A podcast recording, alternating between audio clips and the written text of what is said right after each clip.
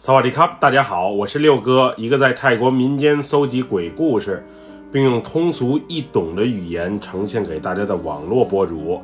今天带给大家的故事名叫《汽车旅馆惊魂夜》，来自一位泰国大城府朋友的分享。接下来，将我们一起进入到这个故事当中。这件事儿发生在二十年前，那时我在大城府一家日本公司上班。记得有一次啊，去曼谷见客户，原以为见完客户就可以回去了，没想到客户极力挽留，晚上一起吃顿饭，顺便呢再喝两杯。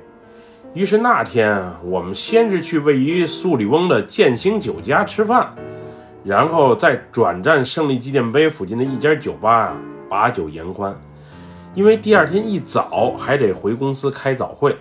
所以午夜十二点之前，我就和客户啊道了别，然后准备从胜利纪念碑那里呢直接上高速，开车回大城府的家。因为我的酒量向来都不错，所以当时只是微微有点反应，但绝对谈不上醉。不过要是再喝几杯的话，那可就不好说了。二十多年前的曼谷查酒驾远不像现在这么严。只要我自己不撞别人，即使被警察查到，给个三五百铢，也就能轻易脱身了。当时我开车从胜利纪念碑那里啊，直接上高速，往蒙东塔尼那方向走的时候呢，刚开始还挺清醒，不过因为夜深人静，路面还有点黑的缘故，我是越开越困，即使把收音机开到最大声，还是难以抵抗睡意。估计刚才啤酒、威士忌混着喝的缘故，早知道就喝一种酒，我确定自己啊肯定不会有这种反应。我一路顺着高速往北开，从蒙东塔尼的高速路下来之后，我是彻底撑不住了。于是我准备把车呀开下主路，在路边呢找找是否有酒店或者小旅馆可以睡一觉，明天清晨起来呢再继续赶路。现如今，从蒙东塔尼往蓝石走的那条路上呢，周边加油站、便利店以及小餐馆、酒吧有不少。不过二十年前，那条主干道两侧却是特别的荒凉。我带着醉意和困意，沿着辅路开了有一阵，我瞅见前方有个酒店的指示牌，于是赶紧打开左转向灯，把车拐了进去。酒店所在的巷子很深，而且路呢也是特别的窄，就是那种双向车道的土路。道路两侧啊都是一片荒树林。我把远光灯打开，强打着精神，开了大约五百米左右，才见到那个酒店。说是酒店，其实就是一个破旧不堪的汽车旅馆，也就是当地人所谓的炮房。一般酒吧喝完酒之后，领妹子去开房，都来这种地方。这个汽车旅馆就是两排小平房，房间和停车位啊是连在一起的。停好车之后，拿着钥匙直接进屋就好。这种地方我以前也带着妹子去过，但是这么破的却从没尝试过。我原本还琢磨这旅馆的前台在哪里。到哪里去办理入住手续？这时，一道手电筒的光束照到了我前方的挡风玻璃，并指引着我朝一个房间开去。我把车开到手电筒指示的房间前，一个年纪不大的小伙子走了过来。他问我是开钟点房还是包夜，需不需要小妹儿的特殊服务？我当时已经困得不行了。于是让他赶紧帮我开间房，该多少钱我现在就给。至于小妹儿的话，我是不需要，主要是又困又醉，即使叫了，也啥事儿干不了。没记错的话，当时钟点房每小时是一百五十泰铢，包夜的话则是六百泰铢。我觉得价格也还能接受，于是啊就把钱直接拿给了他。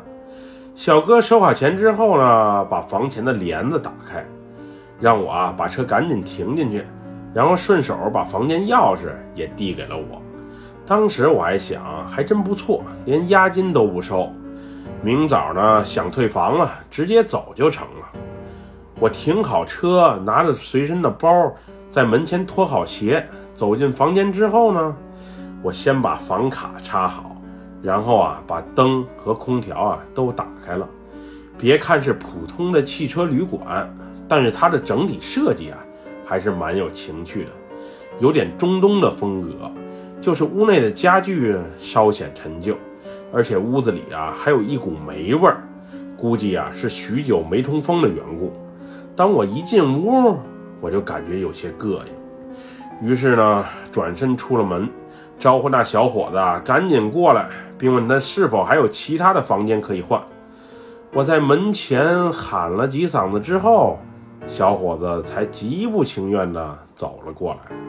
他说：“今晚的客房啊都满了，只有这一间。你要是想住的话就住，不想住的话，钱也不能给你退了。”当时我虽然为自己啊付款前没能提前看一下房的草率，有些懊悔。不过仔细一想啊，不住在这里又能住在哪里？所以决定啊，就先这么凑合一晚吧。反正明早就走了。虽然那时的我很困，不过还是决定啊先冲个澡再睡觉。毕竟忙活一天了，身上满是汗迹，自己待着不舒服。闻起来也挺臭，尤其是嘎吱窝那里。我进浴室的时候，我就有种感觉，仿佛这屋里啊还有其他人的存在。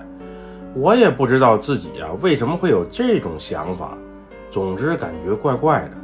洗完澡之后呢，我穿上酒店的睡衣，躺在了床上。那时我的第六感告诉自己，这屋子有点什么问题。于是，在我睡觉之前。我把浴室的灯以及电视机啊都打开了，有点声音和光亮，也能给自己壮壮胆子。我当时虽然很累又很困，但是不知道为什么就是睡不着觉。那时我的四肢已经完全抬不起来了，可是眼皮儿就是闭不上。即使我强迫自己闭上，也会有一种无形的力量迫使我睁开。我躺着躺着，感觉整个房间越来越冷，而且还是那种冻人的冷。于是我起身，把放在床尾的毯子也铺在了身上。原以为铺上毯子之后会暖和许多，不过我却感觉啊，一点用都没有，全身还是被空调吹得凉凉的，而且还是那种钻进骨头缝般的凉。最后我实在是受不了了，于是起身去把空调的温度啊升了上去。不过无论怎么调空调的控制器，那温度始终就是升不上去，始终维持在二十三度。最后我一生气，索性把空调就给关了，热点就热点吧，总比冻感冒了强。之后我再次回到了床上。这时，我的眼皮儿已经可以慢慢的闭上了，我也终于可以顺利入睡了。也不知过了多久，我感觉我的床边貌似有人在走动，而且梳妆台那边还时不时的传来东西放在上面碰撞的声音。这时的我啊，虽然睡眼朦胧，不过我确认自己所听到的声音是真实的。而绝对不是梦境中传来的。当时我试图睁开眼睛，借助电视机的微弱光线查看到底发生了什么，不过却什么也没发现。睡之前还放在电影的电视机里，此时却是一片片雪花，而且还发出呲啦呲啦的噪音。我原本准备起身把电视机给关上。不过此时，从卫生间的方向，却传来水龙头被打开并且流水的声音，而且流水声一直持续着。当时我的心跳急速加快，我估摸着屋里呀可能是进来人了，又或是这个屋子，我所在的这个屋子有鬼。虽然当时屋里的空调早已被关上了，不过我全身却被吓出了一身冷汗。我当时也不知道如何才好，于是啊，拿起毯子，把自己的脑袋也给蒙上了。我只希望一切诡异的现象能早点消失，并且啊，千万不要伤害到我。一会儿，水龙头的流水声不见了，紧接着却传来了抽水马桶冲水的声音。当时我的心里啊，更犯嘀咕：这到底是人还是鬼呀？又过了一会儿，我感觉有人从浴室里出来了，并躺在了我的身边。他躺在床上的那一刻呀，我能清楚地感觉到床垫子沉了下去。这时的我内心特别的恐惧。当时我决定，无论是人还是鬼，我都不管了。我准备马上冲出门外，逃离这个诡异的屋子。虽然想法挺好。